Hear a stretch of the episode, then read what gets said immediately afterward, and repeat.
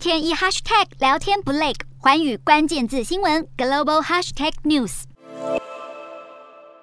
第二次世界大战是至今为止人类历史上最大规模的军事冲突。从一九三九年九月纳粹德国入侵波兰开始，到一九四五年九月结束为止，数以千万计的人失去生命，流离失所。在战胜纳粹德国的过程中，苏联是盟国之一。一九四五年五月八日，德国在柏林附近正式签署无条件投降书，而由于投降书生效日期已经是莫斯科的五月九日，因此苏联的卫国战争胜利日定在五月九日。不过，其实二战后有将近二十年，胜利日并不是苏联的国家法定假日，举行正式的庆典仪式，并成为苏联官方重要意识形态宣传工具，是直到一九六五年才开始。当时苏联领导人勃列日涅夫开始了一项政策，拉高卫国战争胜利的地位。让胜利日变成新的崇拜对象，五月九日也再次被赋予极为隆重的节日地位。莫斯科红场的阅兵仪式也开始成为传统，拉抬低迷的国家意识形态以及爱国情绪。一九九零年的四十五周年阅兵，则是苏联解体前最后一次的胜利日阅兵仪式。一九九一年苏联解体后，俄罗斯联邦政府因为竭尽全力要在各方面与苏联划清界限，于是停止了胜利日阅兵。直到一九九五年是。俄罗斯卫国战争胜利五十周年，时任的叶尔钦总统决定恢复胜利日阅兵，主要原因也是因为俄罗斯陷入严重的经济和社会危机，第一次车臣战争失利，也让部队士气极度低落。叶尔钦盼望能透过隆重的胜利日阅兵来凝聚人心，提振俄军士气。二零零五年的六十周年庆典也是相当轰动，